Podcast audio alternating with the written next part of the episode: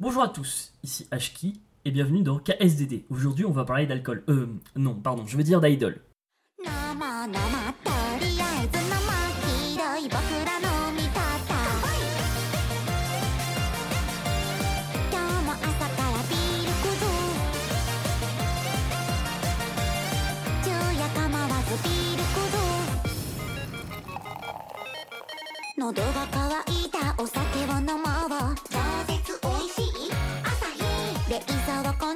常備して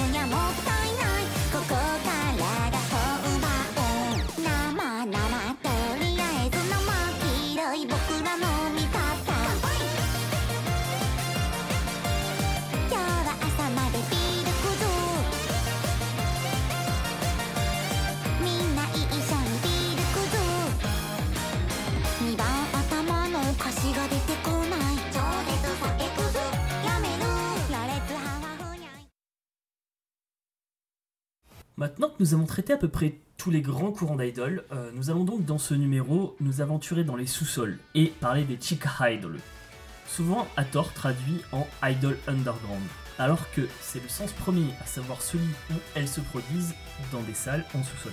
Pour traiter le sujet, je voudrais commencer par parler de l'anime Oshiga Budokan Itekurata Shinu, où littéralement si mon idol favorite va au Budokan, je mourrai. Traduit chez nous par je la vois déjà en haut de l'affiche, diffusée en, en animé au début de 2020. Ce manga suit le parcours d'une, d'une, ou plusieurs, Shika Idol de la préfecture d'Okayama, les Chamjam, par le prisme de certains de ses fans. Et je voudrais dire plutôt certaines, puisqu'on suit particulièrement Eripion, une fan hardcore du groupe, et plus particulièrement du membre, de la membre, du membre la moins populaire. On retrouve également Komasa, également gros fan du groupe, mais surtout du leader qu'il suit depuis ses débuts, avant qu'elle ne rejoigne Jam Jam. Ces deux personnages, que vous trouverez probablement un peu creepy, c'est triste à dire, mais en tant que fan d'idol, je m'y retrouve un peu. Leurs peurs, leurs angoisses, mais aussi leurs joies, c'est des choses que j'ai déjà euh, vécues euh, quand j'étais au Japon et même euh, en tant que fan d'idol. Dans tous les cas, ceci représente un type de fan particulier qu'on appelle les TO, ou Top Otaku. En étant cynique, je dirais que dans le jargon des casinos, on appelle ça des baleines.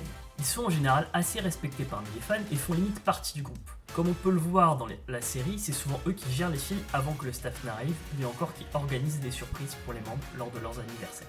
De l'autre côté du prisme, on retrouve deux autres personnages, à savoir Reina et son frère Motoi. Reina est comme Eripion, fan du même membre du groupe, ce qui montre le nombre total de fans de Maina à deux. Eripion faisant tellement peur que les autres fans ont peur de s'approcher trop près de ses membres, de sa membre préférée. Elle découvre le groupe et représente un peu l'archétype du nouveau fan, du, newbie. euh, Quant à son frère, celui-ci représente un type de fan bien particulier, celui des pink tickets, abréviation de pink ticket, euh, la couleur qu'avaient les tickets pour étudiants au tout début du AKB Theater. Donc c'est des tickets pas chers et destinés aux étudiants qui avaient justement cette couleur spécifique de, de rose, donc en fait c'est des jeunes.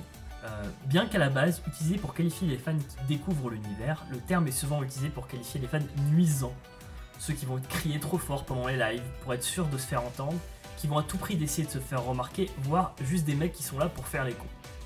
Contrairement aux Tio, vous l'aurez compris, les pinchiqués sont souvent très mal vus. À côté de cela, ce pauvre Motoi se trouve affumé d'un second archétype.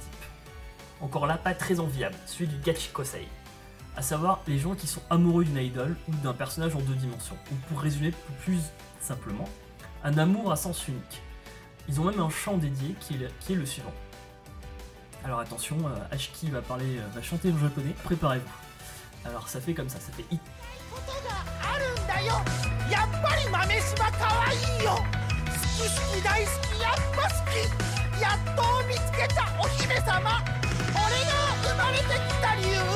るんだよやっぱり豆柴かわいいよ 大好きやっぱ好きやっと見つけたお姫様俺が生まれてきた理由それは鍋島に出会うため俺と一緒に人生歩もう世界で一番愛してる愛してる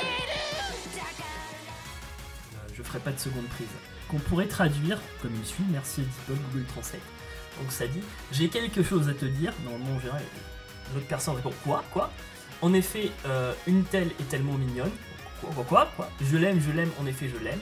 J'ai enfin trouvé ma princesse, la raison pour laquelle je suis né, c'était pour te rencontrer, marchons ensemble à travers la vie, tu es celle que j'aime le plus au monde, je t'aime, toi. Bref, je sais pas vraiment où je vais avec ça, mais bon, continuons. Euh, cependant, la série a 2-3 trucs que je trouve pas vraiment réalistes. Euh, notez que je fais des guillemets avec mes doigts, c'est pas très podcastique, mais euh, voilà. À savoir que le groupe puisse produire autant de CD qu'on voit dans la série à l'appel et euh, puisse faire un concours de popularité. Et le, chose le plus surprenante en fait, c'est qu'ils aient une salle énorme dédiée euh, juste pour le groupe. L'un des rares groupes qui correspond plus ou moins à ce critère.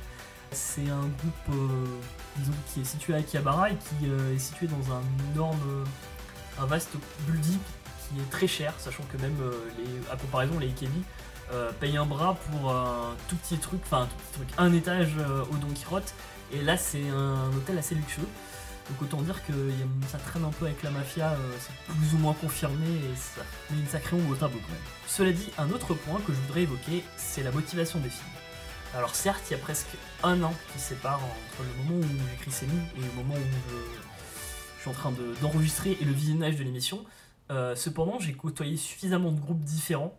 Je peux me permettre, sans trop me tromper, je pense, que les fans sont une grande source de motivation pour ce genre de groupe. Pas mal d'idoles qui sont à la base, euh, qu'elles ont décidé de devenir idoles, non pas parce que oui, euh, ah je suis trop mignonne et tout, euh, je vais avoir plein de fans.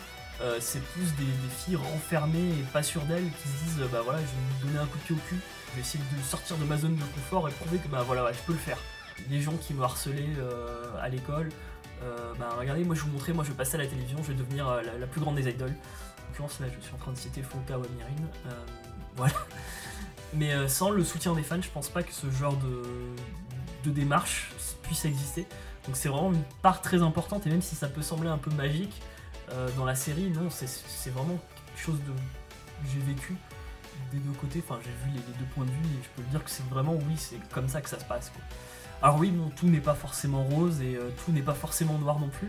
Et c'est cette nuance de gris que j'aimerais euh, mettre en évidence quand je fais mes podcasts et j'espère que plus ou moins avec tous les épisodes que j'ai fait, j'ai essayé de, vous apporter ça et de vous faire poser la question de est-ce que c'est vraiment euh, comme nous montre le cliché ou est-ce que vraiment en fait il y a vraiment des nuances? Et du coup c'est intéressant. A noter également que pour la fin du groupe Cybers, au Budokan donc, l'auteur du manga avait sorti un one shot spécial pour le groupe. C'était assez, assez approprié.